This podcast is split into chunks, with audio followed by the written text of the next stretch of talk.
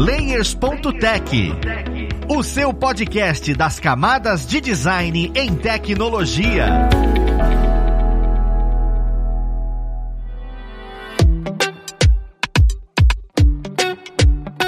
Olá, ouvintes! Eu sou o Luiz Lima, designer e professor aqui na plataforma Lura, e vamos para mais um Layers.tech, o seu podcast das camadas de design em tecnologia. Na conversa de hoje, nós vamos entender uma parte um tanto quanto burocrática sobre o artista visual, especificamente dentro da animação. Como é que de fato os projetos saem? Eu vou abordar sobre o que nós chamamos de Bíblia de animação, só que isso é bem mais denso do que só esse nome. Mas vamos lá pro papo conhecer quem vai ajudar a gente nele. E nós temos como convidada hoje a Paula de Abreu. É ela que já esteve aqui conosco falando sobre cenários e vocês já conhecem um pouco. Ela que é cenarista, já trabalhou em várias produções como Netflix, Cartoon Network. Principalmente, hoje ela vai trazer sua experiência na produção independente. Ela que tem o seu estúdio, o estúdio Paulares. Correto, Paula? Seja bem-vinda. Oh, muito obrigada pelo convite. Achei muito chique a introdução, como sempre. Sua voz é tão, tão tranquila, tão firme. Achei muito legal. Gostei muito da descrição.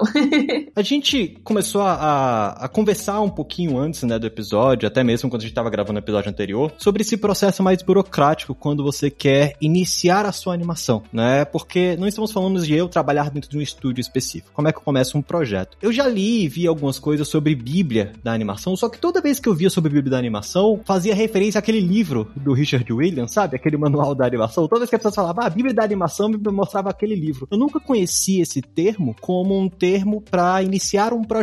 Então eu queria que você explicasse um pouco o que é uma Bíblia de animação, né? De fato, o que é esse conceito? Oh, com todo prazer. Bom, na verdade, antes de explicar o que é uma Bíblia, vamos explicar como é que é impossível conseguir fazer um projeto audiovisual como um todo. Porque, assim, uma coisa é a vontade de fazer um projeto, uma coisa é você ser criativo e ter uma ideia muito legal, outra coisa é você conseguir transformar aquela sua ideia genial em uma coisa que o mercado fica interessado em investir. Porque tudo é negócios, né, nessa vida. E a gente, como artista, a gente tem que aprender a adaptar a nossa visão artística no mundo. Então, a Bíblia de animação é literalmente um compilado de tudo que o investidor precisa saber, ou o canal precisa saber, ou a produtora precisa saber, para ver se o seu projeto combina com a grade deles, com o perfil deles, o que eles estão procurando para poder investir. Então, é o seu jeito de conseguir chamar atenção a todo custo daquela empresa para eles investirem no seu projeto. Não vou falar que é impossível, porque daqui a pouco vai chegar uma pessoa genial aqui e vai falar: eu fiz uma série de animação sozinho, sem ninguém, ótimo pra você. Mas geralmente, igual como eu falei no outro podcast, envolve 2 milhões, envolve 4 milhões, se até um longa-metragem. São todas coisas muito caras. Série é uma coisa quase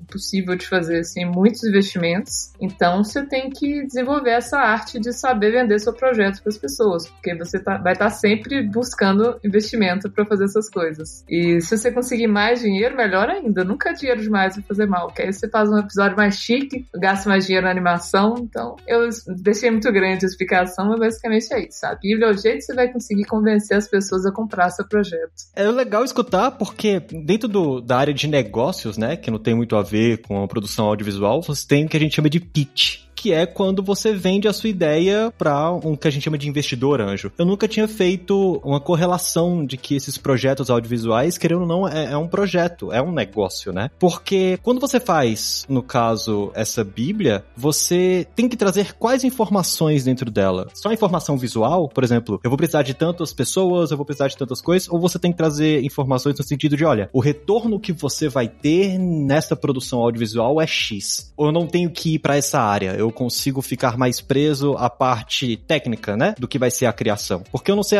eu não sei o que o investidor pede para você. Para explicar isso, vou contextualizar um pouquinho. A gente também usa esse termo pitch para poder fazer a apresentação. Eu vou explicar como que acontece esse contexto de você ter o contato com a empresa, porque obviamente tem um bilhão de artistas que querem que os desenhos deles aconteçam, então não existe de você mandar um e-mail para a empresa para poder mostrar o projeto. O que acontece é que existe as rodadas de negócio, que são eventos feitos literalmente para você, você paga pela oportunidade de poder mostrar para as empresas o seu projeto. Então, tem o Minas Max, por exemplo, tem o, o Rio Content Market, tem também todos assim lá fora de outros do país também, mas os aqui tem bastante interessante. E você vai nesses eventos, você paga, sei lá, o Minas Content Market você paga 100 reais, o Rio Content Market você paga 2 mil reais. E às vezes é as mesmas empresas, né? Então, às vezes não necessariamente um vai ser melhor que o outro. E aí, você mostra o seu projeto, sua Bíblia, que eu vou explicar melhor o que, que é, mas basicamente as empresas marcam reunião com vários, vários artistas e produtores, né? E você tem sete minutos para prender a atenção deles. E você você tá pagando para ter essa oportunidade de mostrar para aquela pessoa. Então, assim, as informações na teoria seria legal você explicar tudo, né? Mostrar todas as coisas. Mas como você tem sete minutos, você tem que resumir ao máximo o seu projeto. E tem que pensar também que as pessoas são seres humanos. Então a pessoa tá lá o dia inteiro escutando pitch o dia inteiro de um milhão de pessoas. E a dica maior do pitch ou da Bíblia, eu acho que isso também ajuda para quem não quer vender projeto de animação. Acho que funciona uma dica para a vida. Os primeiros 30 segundos é o que prende, né, a pessoa. Então, o mais importante da sua Bíblia não é né, a imagem, não é nada, é as primeiras duas frases que você vai falar no seu projeto. A pessoa vai saber se ela interessou ou não. Tô aqui pensando, chama logline isso. Eu tô tentando pensar aqui um exemplo, não cheguei a preparar, mas sei lá, é um péssimo logline, mas imagina Pokémon, por exemplo. Como se explica um universo tão grande igual do Pokémon, né? O que, que você precisa mostrar para conseguir vender numa rodada de negócio? Se a pessoa chegar e falar assim, ah não, porque é o seguinte, o Ash tinha 10 anos de idade, aí o Ash, ele vai lá, ele tenta pegar o Pokémon, só que não consegue. E aí ele vai andando, ele só consegue pegar um Pokémon ruim, e aí droga. Aí aparece o vilão dele, o Gary, o cara vai perder a atenção total. Você vai ter que chegar e falar. Pokémon é um universo onde treinadores têm Pokébolas e usam as Pokébolas para capturar Pokémon e usam esses Pokémons para batalhar entre si e conseguir insígnias para virar o mestre Pokémon. Pronto, ó. Prendeu. Essa frase já segurou a atenção deles e com isso você já vai continuando e mostra um pouquinho dos personagens principais. Aí você mostra um pouco do universo, você fala um pouquinho da sinopse, como é que vai ser. Mas tudo depende dos primeiros 30 segundos daquela logline, aquela frase de impacto que você faz. É difícil, né? Porque falar é fácil, mas acho que se você consegue pensar na logline do seu projeto, você já tem metade do caminho feito. Porque o mais difícil é conseguir sintetizar de um jeito interessante. Quantos projetos tem isso? Não são tantos. Quando a gente vai sair do campo das ideias, né, e conseguir representar isso ou apresentar isso para alguém, realmente vem uma dificuldade maior. E isso a gente fala dentro do design, dentro da arte como um todo. Na sua cabeça funciona de um jeito e quando você vai passar para papel, existe a interpretação de terceiros, né? A sua arte vai ser vista por outras pessoas. É um ponto extremamente importante. E o mais engraçado que você comentou, a densidade do material que você precisa ter. Precisa ter tudo muito, muito coeso, muito bem estruturado. E aí me vem a pergunta: qual é o tempo médio para construir esse tipo de coisa? Existe um tempo médio para não? Eu, eu, eu quero, né, construir um projeto e eu tenho tanto tempo que eu vou gastar da minha vida, do meu tempo hábil, né, para poder fazer a apresentação de um projeto. Eu acho essa pergunta importante porque muitos dos produtores que devem escutar e querem criar uma produção e tá escutando a gente, tem que ficar nivelando entre criar o seu projeto e trabalhar e continuar fazendo os freelas. Então, qual é o tempo médio de conseguir construir um material bruto o suficiente para falar agora tem como eu apresentar isso dentro de uma rodada de apresentação? Bom, depende muito, né? Porque na teoria você pode demorar um ano para conseguir fazer, você estando lá parando entre o trabalho, você senta e vai adiantando um pouquinho do projeto. Dá para fazer uma Bíblia assim. A Bíblia do meu primeiro projeto foi totalmente assim, nos tempos livres eu ia lá e mexia um pouquinho. Mas, porém, entretanto, tem muitos editais que são focados em desenvolvimento de série, que o desenvolvimento é justamente fazer a Bíblia, fazer um teaser, e são verbas, vocês têm noção como é caro todo o processo. Essas de editais de desenvolvimento costuma ser 100 mil reais. Você consegue colocar uma equipe e um mês ter uma Bíblia pronta. Você consegue um mês ter tudo desenvolvido. Ou você pode sozinho demorar um ano para fazer também, no seu tempo. Você divide aqueles 100 mil lá em 12 meses, aí você vai sozinho em todos os personagens, faz sozinho em todos os cenários, você faz a sinopse, faz roteiro, mas nunca vai ficar legal, né? Porque acho que ninguém é tão. ninguém é fantástico em tudo, né? Todo mundo tem ponto forte ou fraco. E a graça de conseguir financiamento dessas coisas é conseguir pegar pessoas que o ponto forte delas seja cada parte. Mas basicamente, eu acho que teve a primeira Bíblia do meu projeto, eu demorei quase, sei lá, um ano para fazer. Mas o primeiro projeto que eu fiz com financiamento foi tudo um mês, fazer uma Bíblia e um teaser, que foi uma equipe toda fazendo, trabalhando juntas. Foi o primeiro projeto que eu consegui financiamento e foi, foi top. E assim, não dá lucro também, gente, não se enganem, isso é muito triste. Todo o dinheiro vai para poder pagar a galera, para poder fazer tudo. Aí, para Bíblia, geralmente você pode fazer sozinho, mas é interessante ter cenaristas para poder fazer os cenários, character design para poder fazer os personagens, roteirista para fazer sinopses, para criar um arco da temporada. Então, são vários, vários pequenos detalhes que é bom pensar. Eu acho que eu me perdi um pouquinho das coisas. Quando você fala que você contrata cenarista, contrata pessoas, beleza, mas isso você contrata depois do projeto aceito ou você contrata para construir a Bíblia e aí tentar fazer com que o projeto seja aceito? Os dois. Depende da proporção que você quer, né? Se você já tá querendo. Você tem produtoras que estão querendo investir no projeto desde o início. Então, assim, você pode ter uma coisa bem básica e ainda conseguir vender seu projeto. Mas, como é tudo muito competitivo, tem muitas produtoras e empresas que já investem numa equipe para montar esse material. Porque, querendo ou não, é o que vai chamar a atenção. Às vezes, o seu projeto, o diferencial dele é ter uma estética diferente. Então, como é que você vai conseguir mostrar isso sem investir na parte visual? Mas, se for um projeto que é mais focado na. O diferencial dele tá no roteiro, realmente, o que vai mexer não vai ser o visual. Mas, assim, como cenarista, sempre vou falar, é sempre melhor investir no visual muito bacana. Aí, por isso que eu sempre falo, acho que é legal você ter, você mesmo fazer toda a base e tal, para conseguir esses financiamentos de edital, para conseguir ter um material de Bíblia para vender para os projetos. Que eu acho que é o mais interessante. Dá para visualizar, né, o funcionamento, porque eu acho legal a maneira como você tem que sair um pouco da bolha de criação, de olha só, ah, eu sento, desenho, eu sento e crio, e começar a ir para uma bolha mais de gestão para entender como você apresenta o projeto, como é que você se porta mediante pessoas que querem investir, quantas pessoas têm que trabalhar junto com você. Então é, é legal ver como esse colaborativo começa a ser muito mais forte quando você quer ter esse nível de maturidade dentro de um projeto audiovisual.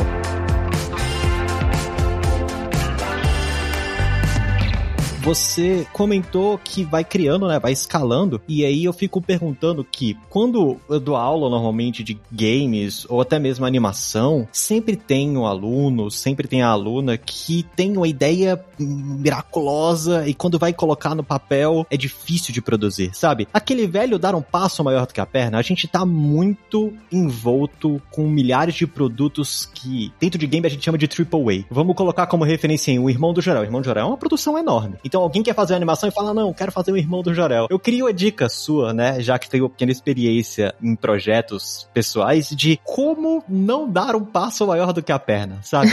Nesses primeiros momentos, até onde você pôde ir? Você chegou a fazer isso algum instante? Deu um passo maior do que a perna? Falou, caramba, não vou conseguir fazer tudo, preciso enxutar as coisas. Como é que a gente percebe isso? Como é que foi para você, né, essa sensação? E, e qual a dica que você dá para as pessoas que querem construir o projeto falar, não, deixa eu olhar aqui de maneira mais sensata até onde eu posso ir. Eu sou, na verdade, uma teoria oposta dessa. Eu acho que essa coisa de dar um passo maior que a gente consegue, gente só descobre onde a gente vai chegar se a gente forçar um pouquinho, né, da nossa zona de conforto. E assim, tudo bem errar, tudo bem dar um passo maior que a perna. Que bom você fez, porque eu acho que a gente só consegue conquistar as coisas depois de muito fracasso. Então não tem que ter medo de tentar, tem que tentar fazer o próximo irmão de Jorel sim. E vai dar errado na primeira vez? Vai, mas aí vai tentando de novo, de novo, de novo, de novo. E assim, o próprio irmão de Jorel é uma coisa que são várias coisas que foram apontando para isso, né? Porque quem é o criador é o Juliano Henrique, que era um, era um VJ da MTV, e já era um cara que já era uma figura pública. Então, além disso, ele chegou a fazer uma bíblia, ele teve uma bíblia de animação, e ele, por ser apresentador, ele mesmo fez os pitches. Com isso, ele conseguiu o financiamento para fazer a série dele. Então, assim, ter uma coisa da proporção do irmão de Jorel é uma construção bem lenta e gradativa. Acho que você só começa começa a ter uma coisa quando você vai tentando e tentando e tá sempre mirando para cima. O meu pai, ele fala uma coisa muito interessante. Mirou na lua e atingiu as estrelas. Porque é meio que isso, pô. A gente tá tentando ter um objetivo, a gente vai acertar outros tão legais quantos. O negócio é a gente tá sempre tentando superar e fazer as coisas. Eu acho que, respondendo agora, né, que eu fui muito espertinha de não responder essa pergunta, já aconteceu, sim. Quando teve um projeto que eu tava sempre trabalhando como ilustrador e cenarista e caiu no meu colo a oportunidade de trabalhar como diretora de arte de uma série, que foi a série Mítica, que é da Split e da OS. Foi, assim, muito legal, mas eu, eu tava ainda muito iniciante e, e foi uma coisa que eu tava apavorado. Eu fiquei, nossa, foi muito difícil aceitar comigo mesma que eu tava tendo uma posição de gerenciamento um pouco maior. Não vou dizer que foi uma coisa tranquila do início ao fim, mas foi quase um ano de projeto. Por mais que eu tenha errado muita coisa, porque eu acho que toda primeira vez a gente erra muita coisa na vida em tudo. Só que no final eu sinto que eu aprendi tanto com essa experiência que por mais que eu errei muita coisa, eu acho que eu acertei de ter tentado uma coisa que eu não estava pronta ainda, porque no final, na marra, eu acabei ficando. E esse projeto ele foi indicado pelo Grande Prêmio do Cinema Brasileiro como melhor série de animação em 2020. Então, assim, acho que deu certo, alguém gostou. não, brincando, foi eu.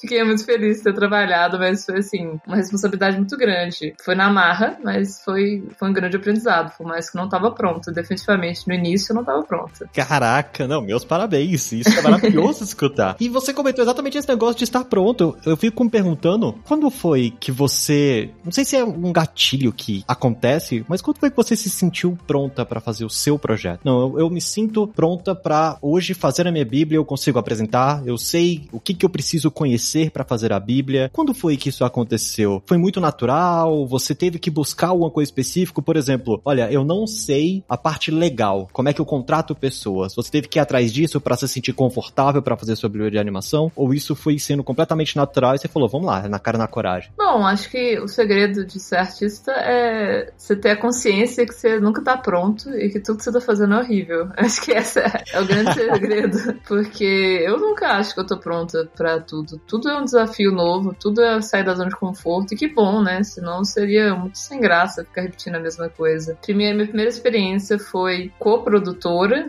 porque eu trabalhava numa empresa e, e junto dela eu peguei um projeto para fazer desenvolvimento. Foi, eu não achei que estava pronta na hora para sair de ser estagiário para uma coisa daquela. E no final eu tava, no final foi. E aí depois disso eu consegui a oportunidade de fazer o meu episódio piloto e falei assim: ai meu Deus, não tô pronta. E no final tava. então, sei lá, não sei, eu acho que as coisas vão acontecendo. E agora eu tô pro Martini Guará. Tem dois episódios para ser feitos e um demo de um game. E definitivamente eu não acho que eu tô pronta. Mas é isso, é. O que, que eu vou fazer? Vou, vou sair correndo e, e, desistir? Talvez, né? Mas não sei, né? Quem sabe? Mas tem que tentar. Eu, eu acho que a falha pode acontecer de qualquer forma, mas se eu desistir, eu não vou saber. Então acho que é isso. A gente nunca vai sentir que tá preparado. Se a pessoa que já tem muita confiança demais, ou tá mentindo, ou tá fingindo, ou então a pessoa vai quebrar a cara e se decepcionar, porque vai chegar algum momento que ela vai ver que ela não tá preparada. Isso é, é muito legal porque casa com a experiência de outros artistas que eu já conversei, que é bem isso, vem de maneira muito natural. E é bom saber, porque como a gente gosta de pegar se espelhar, a gente percebe que, olha, pode ser a pessoa que tá produzindo há, há 30, 50 anos. A insegurança vai existir e sempre vai vir aquele questionamento, e aí, estamos prontos? E é legal e, e dar a cara a tapa e fazer esse processo, porque é assim que você aprende. Me vem muito questionamento, coisas que fogem da sua zona de conforto, que fogem inclusive da sua área de atuação. Porque dentro desses projetos, nós estamos falando de investidor, nós estamos falando de dinheiro. Como é que você gerencia isso depois que você pega, né? Imagina, foi aceito o projeto, você apresentou, você pagou, apresentou e tudo. Mas como é que vem esse gerenciamento, né? Como é que você lidou com esse gerenciamento? Primeira vez que você pegou aquela quantidade e falou: caramba, existe alguém para me auxiliar no gerenciamento de dinheiro? Existe alguém para me auxiliar na contratação de pessoas? Eu já tenho pessoas. Eu queria entender como é que foi esse caminho para você, essa experiência de sair sair da área de criação, da área artística e um pouco para essa área mais de gestão, essa área um pouco mais de técnico da coisa, né? Burocrático, né? Burocrático, exatamente, o burocrático da coisa. Como é que funciona essa parte burocrática? Ai, horrível. Muito bom. É péssimo para mim, porque a primeira vez, o primeiro projeto que eu tive, pensava assim: ah, é isso, eu vou largar tudo na mão de controller, que pessoas que fazem prestação de contas, né? Porque no meus casos, meus projetos sempre foram com verba pública. Então, toda verba pública, você tem que ter muito cuidado do jeito que você manuseia o dinheiro, porque tem prestação de contas. Então, assim, eu a primeira vez que chegou, eu falei, vai. Só que aí no final, obviamente, pessoas cometem pequenos erros e no final, quem assume os erros sou eu, tá tudo meu nome, tá tudo o nome da minha empresa. Então, eu aprendi que não é simplesmente jogar na mão das outras pessoas, porque se qualquer problema acontecer, sou eu que tenho que lidar. Então, com isso, eu passei a entender que eu tenho que também assumir a parte da produção. Eu acho que é uma coisa que eu tenho que trabalhar na terapia também, achar pessoas para me ajudar nessa parte da produção, porque fica muita coisa para fazer sozinha às vezes. É importantíssimo, né? Como é um projeto meu, como tá tudo no meu nome, tem que ter, obviamente, as pessoas que tenham conhecimento de prestação de contas, para poder fazer pagamentos, porque senão eu não conseguiria, não consigo focar na parte artística sem ter uma equipe para me ajudar nessa parte da contabilidade. Tem que ter essas pessoas, mas o dono do projeto tem que estar tá observando tudo e tem que estar tá acompanhando tudo de uma, uma, forma muito próxima, porque senão às vezes não é nem culpa das próprias pessoas. Igual teve um, uma edital que eu tive que devolver, sei lá, quase dois mil reais por conta de telefone, porque passou o ano inteiro, eu tava juntando os notas fiscal dos telefones, e aí na hora de, de juntar assim, para fazer a prestação de contas, eu falou assim: ó, oh, não tá no nome da empresa, tá no seu nome. Eu, ah, é isso, tive que, por causa desse detalhe que foi ver um ano depois, tive que devolver. Aí foi um ano de conta de telefone por conta do, do projeto. Foi quase dois mil reais que eu devolvi. Umas coisas pequenas e boba, mas eu tenho que estar tá envolvida a cada coisa. Falar, não, ó, eu vou ter gastos de telefone, então é isso. Eu vou ver o que, que eu preciso, né? O que, que eu preciso fazer para conseguir usar essa verba. Então, todas essas coisinhas eu tenho que estar tá acompanhando também. Ou seja, é difícil, não é fácil, não. Com certeza, porque querendo ou não, você tem que começar a conhecer sobre, olha, o que, que é uma pessoa jurídica, o que, que é uma pessoa física, porque foi exatamente um problema simples que, quando você olha, você pensa, ah, não, isso não tem problema nenhum, a gente só tá ligando, pode ser no nome de qualquer pessoa, mas não. Prestação de contas é um negócio tanto quanto sério. É legal entender que a gente tem que sair dessa bolha de artista e começar a entender que, olha, mesmo que não seja você que vai prestar contas e preencher todos os documentos, você tem que conhecer o que tá acontecendo. Você tem que conseguir responder por aquilo, porque afinal é você quem vai ter que responder por aquilo, é a sua bíblia de animação. E isso é muito interessante. O que é mais engraçado de tudo é que geralmente os autores do projeto que vendem essas coisas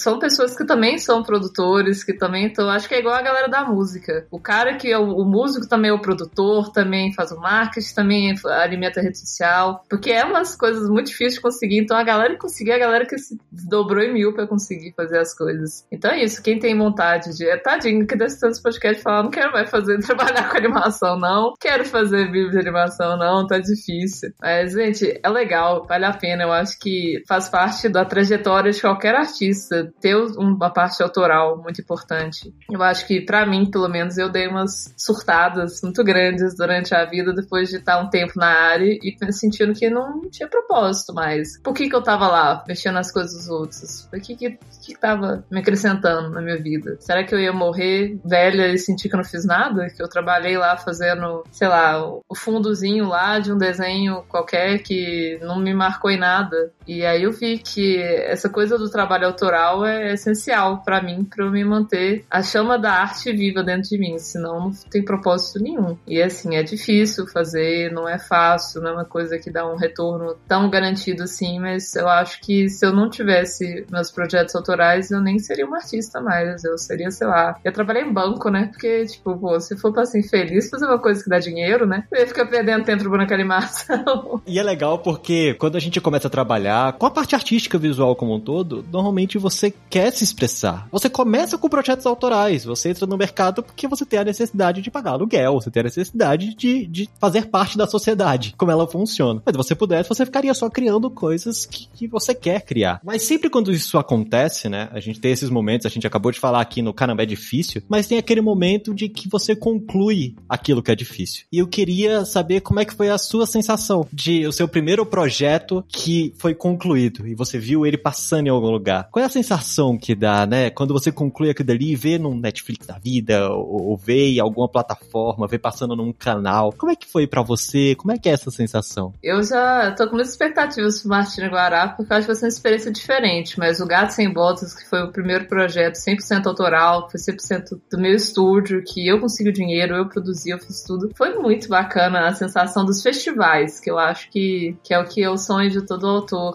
de ter o projeto viajando nos lugares. Eu tive a oportunidade de ver pessoalmente, antes da pandemia, em Belo Horizonte, no cinema, em São Paulo e no Rio. E foi, assim, uma sensação fantástica ver aquela sala cheia e todo mundo assistindo. Já chegou também a ser finalista na Espanha, na época lá, e chamaram pra ir no evento lá, pra poder ver a premiação. Eu não ganhei, mas eu tava nos finalistas, então eu ia ficar lá sendo bela no evento de, no evento de gala. Acabei não indo porque a trouxa achou que ia ter outras chances, né? E chegou a pandemia e virou tudo online. Então, assim, eu acho que, mesmo não tendo a experiência de poder viajar, porque uma das coisas dos festivais é que tem isso, né? Se o seu projeto finaliza, se o seu projeto ganha, eles pagam as passagens para você ir em lugares, pagam estadia. Então, você pode separar um ano da sua vida para ficar viajando o mundo, para poder ficar vendo o seu projeto passando nos lugares. E mesmo não tendo tido essa experiência por conta da quarentena, pô, o gato foi 60 seleções em festivais no mundo inteiro até então. E, pô, foi muito legal ver a recepção das pessoas e ver que o trabalho foi reconhecido e que as pessoas dão valor para uma ideia que é tão doida e, tipo, pô, é, é meio loucura pensar, você é da minha cabeça, é isso, e tá aqui, ó, tá aqui passando na tela do cinema e vale tudo, vale todo o estresse, vale todo, todo o parto que é fazer um projeto e eu super recomendo. E por mais que eu fale muito a real de que é uma coisa difícil, sim, eu sempre tento oferecer o apoio para quem quiser de ter o projeto. Inclusive, já deixo aqui na Aberto Podcast, se alguém quiser dicas, se alguém quiser me mostrar o projeto para pegar um feedback, eu, eu dou com toda a alegria do mundo. Tento explicar um pouquinho das coisas, como é que é. Tem uns vídeos também no YouTube que eu deixei aberto, explicando mais detalhadamente como é que funciona a parte da Bíblia. Eu já cheguei a botar um curso online uma vez na Hotmart, mas acabou que saiu do ar e eu fiquei com preguiça de olhar como é que fazer. Mas temos conteúdo meu de graça no YouTube já disponível, porque eu acho que vale a pena sim correr atrás do projeto e tentar fazer ele nascer. Porque quando nasce, e, assim, eu não tenho filho, mas deve ser a mesma coisa de sentir um filho nascendo no mundo. Essa é uma sensação muito boa. É, você dá vida à sua ideia, dá vida a, a todo aquele universo que você criou. Realmente, eu não consigo. É, é, tipo assim, é tão único que eu não consigo me colocar no seu lugar para entender como é que foi. Porque você que passou por tudo isso tem uma experiência completamente diferente. É muito único. Eu acho isso bem legal.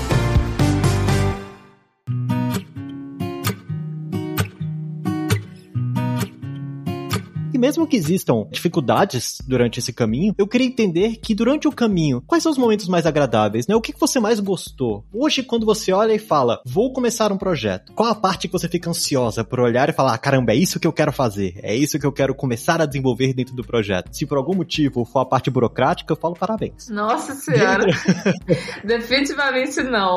Não, pra mim a parte mais legal é assim, depois de, por exemplo, imaginando um projeto de um ano, em seis meses do projeto, bem na metade, porque já não tem o início, que o início é uma coisa sempre dolorosa, tá? Ainda criando uma coisa do zero, então você ainda tá começando a construir aquilo e é muita experimentação, erro e acerto, então você faz uma coisa e fica horrível, aí você fala, nossa, eu sou uma desgraça, tudo que eu faço é um lixo, aí vou fazendo várias tentativas até chegar, e acho que depois de uns seis meses de projeto, você já tá com muita coisa pronta e você já tá no embalo de fazendo, então esse momento que eu sinto que, que é uma coisa quase mágica, que você sente que você tá meio que canalizando aquele universo para ele ser expandido. E essa parte mais gostosa de fazer. Quando já tá um pouquinho das coisas desenvolvidas, você já sabe que o universo é esse, você só tá colocando os detalhezinhos daquele universo, deixando ele mais rico. E para mim, nossa, é uma delícia. E você vai. E depois aí começa a ficar chato de novo, que aí você só fazer o acabamento final, que é, que é meio. Você diz, ai, quero que fique pronto logo para começar o próximo. Então, assim, o meio termo é o ponto ideal. Inclusive, estou muito ansiosa, porque agora no Martini Guará tá na parte do início. Então, tá ainda na parte que tá martelando e tu faz e refaz, faz e refaz. Nossa senhora, o gato do Gato Sem Voltas, ele ficou. Até chegar no, no personagem final dele, nossa senhora, foi 10 bilhões de versões de gato. Até chegar nele, meu Deus, foi um sofrimento. De repente chegou. De repente, e aí, depois que ele ficou pronto, todo o resto foi andando, todo o resto foi desenvolvendo. Foi muito mágico. Ah, muito bom saber disso. Tem pessoas que gostam de determinadas partes, né? Tem gente que gosta dessa experimentação e, e curte muito esse primeiro momento. Mas eu acredito que a maioria das pessoas que desenvolvam curtam essa metade, que é onde você vê, sabe, aquela idade de 7 aos 13 anos da, da criança que você consegue brincar, que você consegue fazer tudo, e depois vem aquele lado mais, caramba, é difícil de lidar. Tem que ter as suas pequenas chatices. Muito bom isso. Eu queria entender até que ponto o conhecimento técnico e a descrição técnica dessa Bíblia, do projeto, é importante. Por exemplo, quais softwares você vai usar,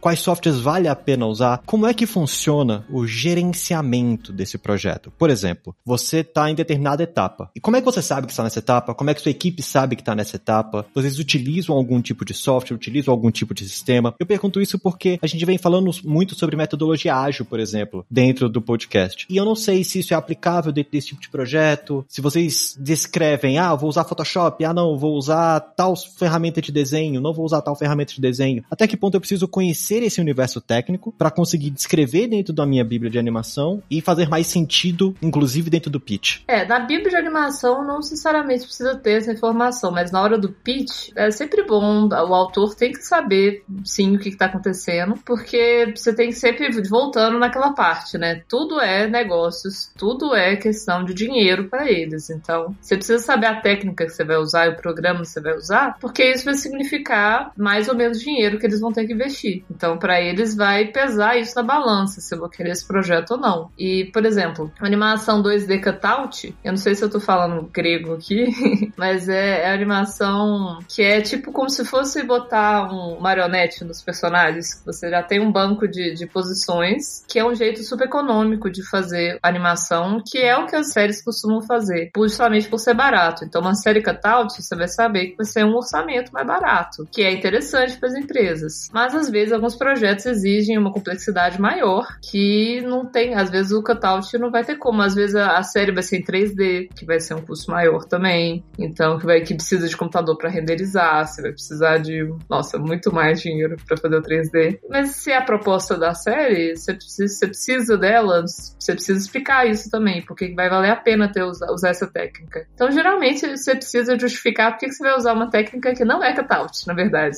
Às vezes você vai precisar fazer uma animação em full, que é aquela animação quadro a quadro, que tem um movimento mais fluido, né? Às vezes, não sei, você quer fazer um, uma coisa mais artística, isso faz parte do conceito da sua série. Então você tem que saber explicar isso. Então você ter esse conhecimento dos programas, esse ter o conhecimento de quanto vai custar, dependendo do que você for fazer, é importante. E não somente de, agora atravessando um pouquinho que você falou, não somente a parte do programa, mas, por exemplo, é, dos meus dois projetos, o gato é muito mais difícil de conseguir financiamento do que o Martino Guará. Martino Guará nem tem coisa pronta, já tem uma penca de, de, de financiamentos para ele e o gato tá lá, um piloto maravilhoso, e tá lá tentando conseguir as moedinhas para ele. Porque o gato envolve viagem no tempo, cada episódio acontecendo em um lugar e tempo diferente. Então você imagina como que encarece a produção isso, porque envolve cada episódio uma penca de cenário novo, cada episódio uma penca de personagens novos de outro tempo, de outra vestimenta. Imagina tanto que você vai gastar dinheiro para conseguir ter uma pesquisa para cada episódio. É tipo um Samurai Jack da vida. O Jack foi lançado no meio do nada, no futuro, e ele fica explorando aquele mundo. Então, assim, os cenários são quase personagens também. Samurai Jack foi uma série muito cara, muito cara. Inclusive, tirou até o, o Scott Wills, que fez a parte do cenário, tiraram ele do, do filme Caminho para Eldorado e tiveram que jogar muito dinheiro nele para ele conseguir um projeto desse, porque é difícil uma pessoa sair de longa curta-metragem e ir pra série. Então, assim, é um, você tem que saber o quanto que custa o seu projeto na hora de vender as ideias. Não basta ter as ideias, você tem que saber o quão realista é. Porque senão eles não vão te dar o dinheiro também se você não souber explicar. Porque imagina, eu quero 2 milhões. Aí eles, tá, mas como é que você vai usar esses 2 milhões? Ah, vou. 2 é, milhões.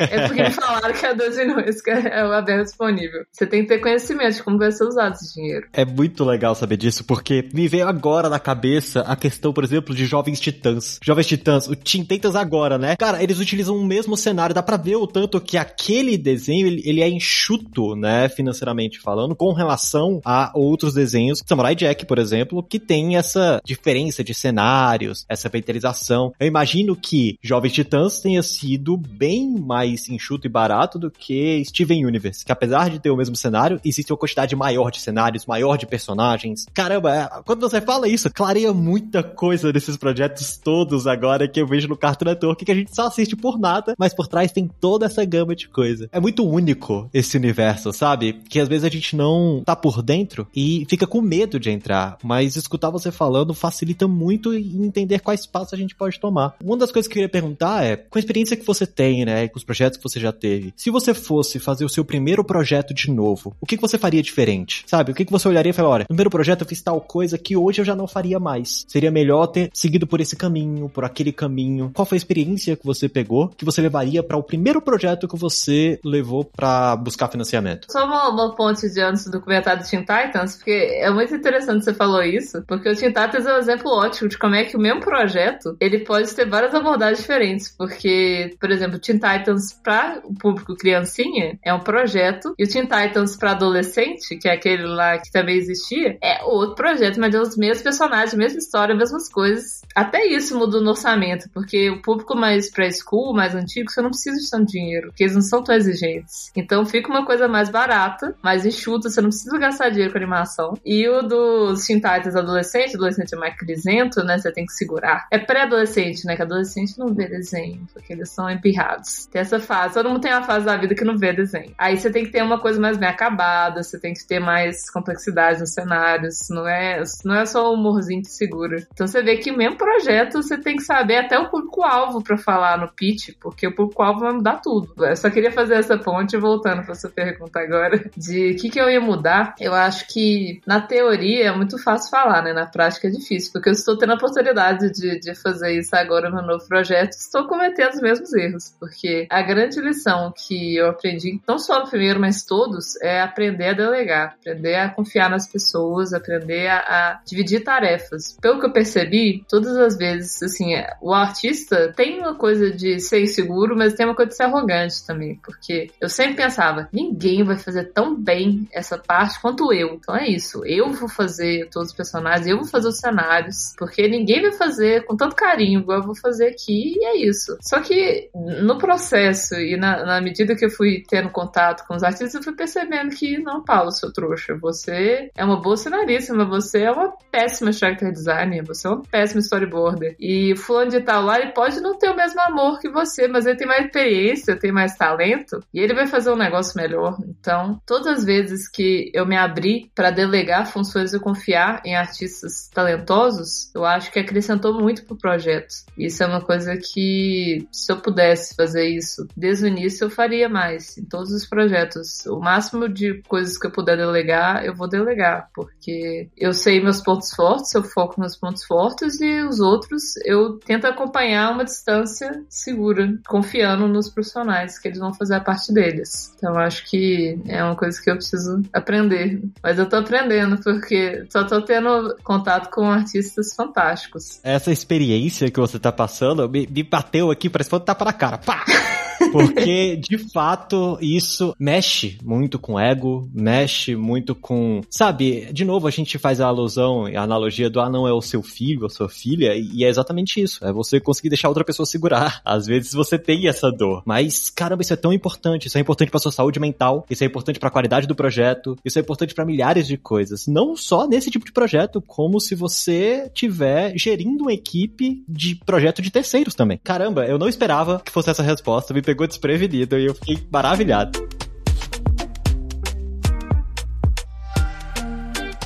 Paula, eu acho assim que é uma experiência maravilhosa para quem tá escutando, de fato. Bota a mão na massa, vai lá, dá a cara a tapa, faz. São muitas nuances, é impossível da gente prever tudo o que vai acontecer. Eu tenho certeza que do próximo projeto que a Paula fizer vai existir coisas que nem esperava e são coisas novas e você vai aprendendo constantemente. E eu gostaria de trazer mais e mais experiências aqui, mas o nosso tempo vai se estender muito rápido. Eu agradeço muito a sua presença, agradeço muito a sua experiência e, tipo assim, parabéns mesmo pelos seus projetos, por aquilo que saiu, por aquilo que você está desenvolvendo e pelo que você pretende fazer. E eu queria abrir esse espaço para as pessoas acompanharem os seus projetos, para que elas acompanhem um pouco mais da sua trajetória, vejam o que você construiu, para que elas se inspirem também a poder fazer. Onde é que as pessoas conseguem acompanhar os seus projetos? Ó, gente, agora, nesse momento, eu tô lá no arroba Paulares no Instagram. Eu tô produzindo, produzindo não, né? Tô desenvolvendo um episódio piloto do Martini Guará. Então, se vocês forem entrar lá, vai estar sempre nos stories, umas coisinhas lá, uns passo a passo, faço umas enquetes perguntando: ai, como é que vocês acham que é melhor? Isso aqui, isso aqui, essa cor, essa cor. Tô sempre. É tudo um processo colaborativo. Então, se vocês quiserem acompanhar esse piloto sendo feito, vão lá e me ajudem. E é isso, me mandem mensagens, sou muito carente, adoro conversar.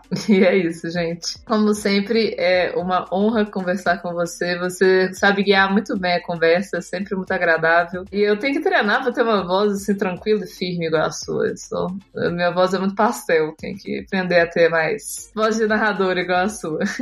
muito obrigado, Paula. Mais uma vez você me deixa levemente envergonhado enquanto nós estamos conversando, mas faz parte, são ossos do ofício. Eu agradeço mesmo a sua presença, eu agradeço a você ouvinte que está com a gente aqui até este momento. Espero que tenha agregado muito a você que queira criar qualquer projeto, tá? Seja de animação ou outros projetos, os percalços são os mesmos, sabe? Quando você vai conversar com pessoas que vão investir no seu projeto e você vai dar vida àquela sua ideia, seja visual, seja de um negócio, seja de um sistema. Parece que não, mas esse universo todo se conversa. Nós vamos ficando por aqui. Lembre daquela avaliação no seu agregador favorito. Um abraço e até o próximo Layers.tech. Fui!